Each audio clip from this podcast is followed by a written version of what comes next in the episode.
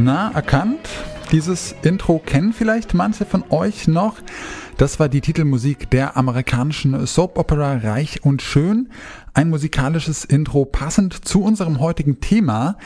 Manche haben Millionen auf dem Konto, eine Villa auf Malle und zehn Porsche.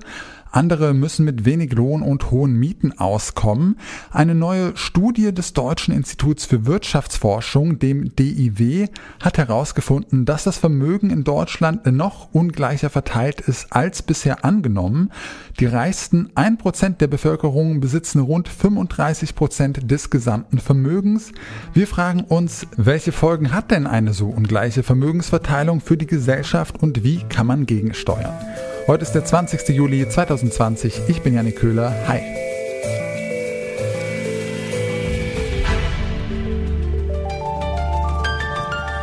Zurück zum Thema.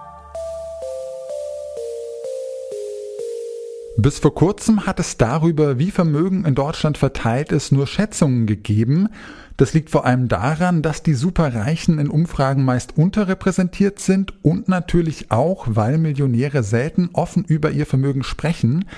Letzte Woche hat ein Forschungsteam vom DIW eine Studie veröffentlicht, die genau diese Wissenslücke geschlossen hat. Einer der Autoren der Studie ist Johannes König. Er ist wissenschaftlicher Mitarbeiter beim sozioökonomischen Panel am DIW und hat an der Studie mitgearbeitet. Hallo, Herr König. Hallo, grüße Sie. Die Vermögensverteilung in Deutschland, das ist lange Zeit ein Rätsel gewesen, für die es keine belastbaren Zahlen gab. Jetzt haben Sie da diese Studie veröffentlicht. Welche Erkenntnisse sind denn da nun neu dazugekommen? Eins der wesentlichen Ergebnisse ist natürlich, dass wir durch das Lokalisieren dieser Personen im hochvermögenden Bereich gelernt haben, dass die Verteilung des Vermögens, also des Nettovermögens, doch noch wesentlich ungleicher ist als bisher gedacht mit der bisherigen Datenlage.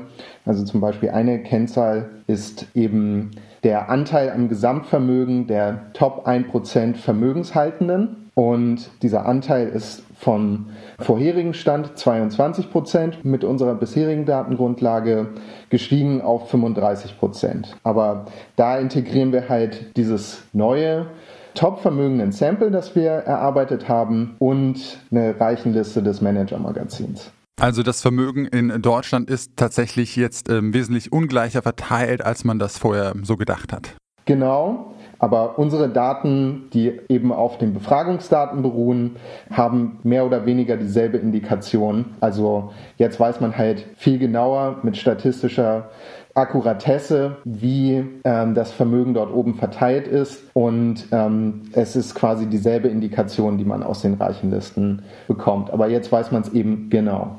Gut, jetzt haben Sie festgestellt, das Vermögen in Deutschland ist ungleich verteilt, aber jetzt mal so ganz naiv gefragt, warum ist denn das eigentlich äh, schlecht? Aus rein ökonomischer Sicht ist die Verteilung erstmal nicht unbedingt gekoppelt mit sozusagen einem Nachteil in Form der Performance der Wirtschaft. Solange halt das entsprechende Kapital alloziert ist, wo es am produktivsten ist, kann man von Effizienzgründen her jetzt nicht sagen, dass es in dem Sinne schlecht ist, wenn es ungleich verteilt ist. Aber es ist eben schon so, dass diese Millionäre, die wir anschauen, die besitzen halt eher viel Betriebsvermögen, also sie besitzen Firmen und solche Vermögensrichtungen und dann eben auch nicht selbstgenutztes Wohneigentum, also sie vermieten eben äh, die Wohnungen und Häuser auch, die sie dann besitzen. Insofern kommt das Vermögen, das sie haben, nicht nur ihnen selbst zugute in Form von dann der Rendite, die sie erwirtschaften, sondern es kommt eben auch anderen zugute in der Form, dass die dann in den Wohnungen wohnen dürfen zur Miete oder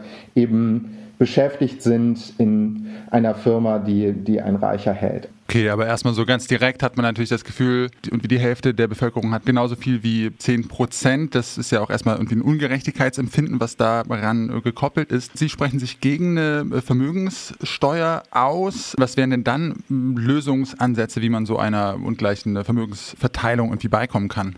Ja, also das, was wir eben in unserem Bericht finden, ist, dass quasi die untere Hälfte der Vermögensverteilung so gut wie gar nichts hat vom Nettovermögen. Also zum Beispiel 25 Prozent der Bevölkerung hat null oder negatives Vermögen. Und da fragt man sich dann, ist es nicht eigentlich viel wichtiger, dort unten anzusetzen und zu schauen, dass man denen die Möglichkeit gibt, erstmal was aufzubauen?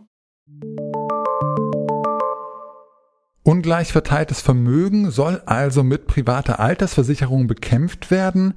Könnte es da aber nicht auch bessere politische Instrumente geben? Das habe ich Lothar Binding gefragt. Er ist finanzpolitischer Sprecher der SPD und Mitglied im Finanzausschuss. Hallo, Herr Binding. Guten Tag. Bisher ist man in Schätzungen von einer sehr viel geringeren Vermögensungleichheit in Deutschland ausgegangen. Die Studie des DIW zeichnet nun ja ein sehr viel extremeres Bild. Überraschen Sie denn die neuen Zahlen? Das war auch dem DIW schon immer bekannt und insofern überrascht mich jetzt diese Verschiebung äh, nicht. Und politisch war es uns schon immer klar, dass die Reichen es auch gelegentlich verstehen, ihr Vermögen äh, statistisch zu verstecken. Nun ist ja das Vermögen sehr viel ungleicher verteilt als bisher angenommen. Warum ist denn so eine Ungleichheit problematisch? Weil die Chancen ungleich verteilt in der Gesellschaft. Das ist das eigentliche Problem dass ähm, die reichen Leute alle Chancen nutzen können, weil sie einfach jedes Risiko eingehen können. Denn wenn ein Risiko tatsächlich eintritt oder wenn etwas schief geht, dann können die das kompensieren und können das nächste Risiko ausprobieren und können sagen, ah, dann hat es funktioniert. Und das können arme Leute nicht. Wenn die einmal ein hohes Risiko eingehen würden und das würde schief gehen, dann müssen sie Privatinsolvenz anmelden und ja in den nächsten fünf bis zehn Jahre gewissermaßen aus dem Wirtschaftskreislauf herausgenommen, weil die nichts weiter machen können, als ihre Schulden zu bedienen. dann merkt man, diese Chancenungleichheit, die macht das eigentliche Problem aus. Dann ist natürlich die Frage, wie man dagegen angehen kann. Also 1997, da ist ja die Vermögenssteuer abgeschafft worden. Wir haben vorhin mit Johannes König gesprochen, der an dieser Studie ja mitgearbeitet hat vom DIW. Und seiner Meinung nach würde jetzt eine Wiedereinführung der Vermögenssteuer die soziale Ungleichheit nicht unbedingt verringern. Wie stehen Sie dazu? Das ist einfach eine Steuer, die bei Leuten erhoben wird, die sehr reich sind, sehr große Vermögen haben. Aber die führt nicht zur Umverteilung. Wenn wir über Umverteilung reden, dann glaube ich, stoßen wir schnell an Verfassungsgrenzen, denn wir können ja nicht einfach jemand enteignen und das einem anderen geben. Wenn wir an die Ursachen gehen, müssten wir schauen, dass wir im Lohnbereich sehr viel mehr tun, dass der Mindestlohn ansteigt, dass überhaupt die Löhne ansteigen.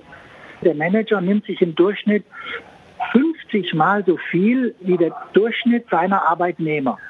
Und da merken wir in dieser Ungleichheit, dass es zu großen Problemen führt, wenn die Einkommensschere so weit auseinandergeht, denn die stabilisiert natürlich die Vermögenslage extrem. Das nächste der Erbschaftssteuer ist ja auch nicht so gut, dass wir sagen könnten, sie moderiert die exorbitante Erbschaft, die man bekommt, sondern die Erbschaftssteuer ist leider in ihrer Gesetzgebung so lückenhaft, dass die Erbschaftssteuer nicht wirklich funktioniert. Gut, also es gibt Lösungsansätze. Nun muss man aber ja auch sagen, dass die SPD ja jetzt nun auch seit vielen, vielen Jahren an der Regierung beteiligt ist und trotzdem die Schere, wie Sie sagen, zwischen Arm und Reich immer weiter auseinandergeht und das Vermögen sogar noch ungleicher verteilt ist als angenommen. Warum wurde da jetzt einfach so wenig gegengesteuert in den letzten Jahren auch? In einer Koalition geht dummerweise immer nur, was alle drei Partner mitmachen. Und wir hatten die Alternative in der Erbschaftssteuer, eine richtig gute Erbschaftssteuer zu machen. Das wäre der SPD-Vorschlag gewesen. Wir hätten die Möglichkeit gehabt, gar keine Erbschaftssteuer zu erheben. Das war der Vorschlag von CDU, CSU. Und deshalb mussten wir uns jetzt auf einen Kompromiss einlassen. Der ist nicht gut, aber wenigstens haben wir jetzt eine Erbschaftssteuer. Und unser Traum ist natürlich, dass wir irgendwann wieder Mehrheiten haben, mit denen wir dann dieses schlechte Gesetz in ein gutes Gesetz verwandeln können.